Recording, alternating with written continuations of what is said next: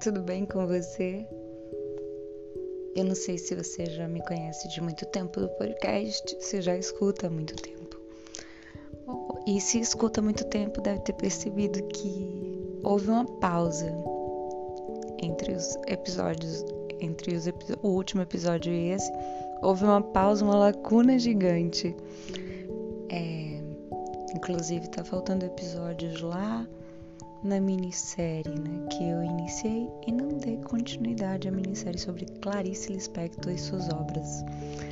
Mas eu vou cumpri-la, tá? Eu vou organizar isso aí. Acontece que o podcast é, teve uma interrupção muito natural por questões de outras prioridades, outras coisas que a gente vai fazendo, enfim, não sei porquê. Mas que é bom é que, mesmo com essa pausa natural que aconteceu com o podcast, é, ele continuou crescendo e eu tô muito feliz por isso. Descobri isso da, de uma forma muito natural também.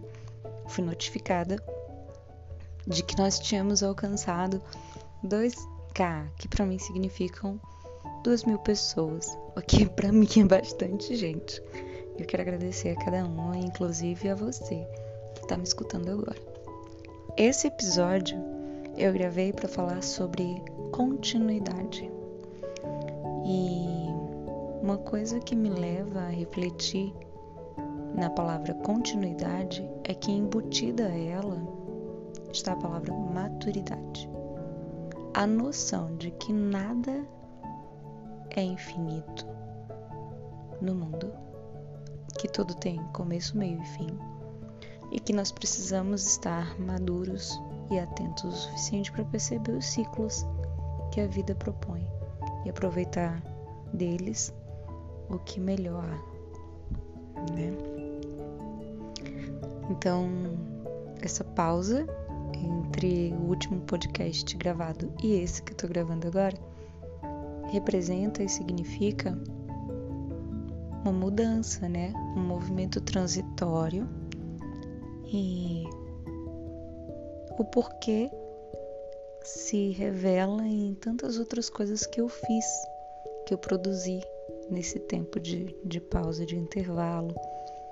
Eu abri uma empresa de presentes criativos, é, que a qual me dedico muito, que se chama Olá Criativo o arroba é arroba olá.criativo. Se você quiser conhecer uma outra porção minha, tá lá expresso em forma de carinho para presentear outras pessoas, em forma de peças em concreto, enfim.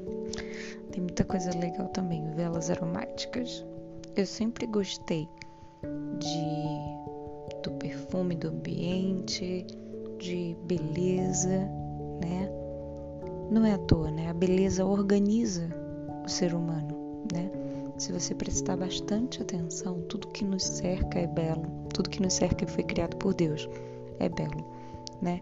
Serve para contemplarmos a grandiosidade de Deus em suas obras, né? Isso é bíblico, inclusive. E é simplesmente divino poder desfrutar de todas as coisas que Deus fez para nós. E tá aí o valor de cada coisa que existe em nossas vidas, o valor de cada coisa que existe no meio em que nós estamos, né? E isso inclui pessoas também, né? Nós precisamos olhar de forma mais atenta para as pessoas e aproveitar delas o melhor e aprender com elas a melhor parte, ainda que o que se viva não seja tão bom. Precisamos estar sempre muito imbuídos de uma escuta verdadeira né, sobre o que as pessoas falam. Às vezes isso vai trazer um sentimento maior, um pesar maior. Quando as palavras são escutadas de verdade, não simplesmente ouvidas, elas ganham um peso maior. E isso tem um preço. Né? Vai te custar um pouco do seu emocional, mas, mas vai te trazer uma maturidade. Né? A maturidade ela é construída através daquilo que nós ouvimos, vemos, absorvemos, né? passamos, né? Tudo é processo em nossas vidas e eu acho isso fantástico. Você também acha?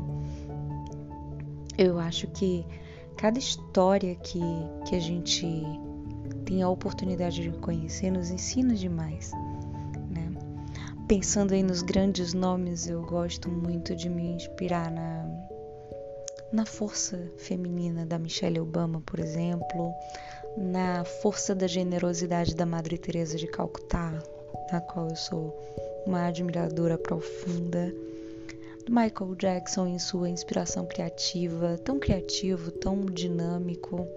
Tem tantos nomes na história do mundo nas quais nós podemos nos inspirar com relação a, a tirar proveito. Né? Tem o Nelson Mandela com discursos fantásticos e uma vida de discurso prático. Né? O Padre Pio com a vida de oração muito constante e consternada, pensando nos que mais precisavam incluindo as almas no purgatório. E olha, se nós formos reparar, tudo o que nos cerca na humanidade propõe a nós um amadurecimento tão especial, né? A experiência da vida do outro pode nos, nos adiantar caminhos, né? Os nossos amigos, a nossa família também são parte especial disso. E eu acho muito bonito aproveitar de tudo é inspiração. Né? Ontem mesmo eu assisti. Ontem que vai passar o tempo aqui, eu não sei quando é que você vai escutar esse podcast, pode já ter passado vários dias, meses, anos, mas assisti a entrevista da Oprah com Viola Davis e fala justamente sobre a força de uma mulher que, que ela não tinha alternativa, ela, ou ela era forte ou era forte né? E a força dela, ela tirou da menininha que a inspirou, que foi ela mesma, que passou por tantos traumas e tantas dificuldades. Eu recomendo fortemente essa entrevista que está lá disponível no, no Netflix, né? no stream. E nossa, eu já fiquei com vontade de ler o livro, de assistir todas as obras que ela fez na ficção. Enfim, é, então a gente precisa se alimentar dessas coisas, né, que vão agregar na nossa pessoa, que vão agregar as nossas, as nossas potencialidades, enfim. É,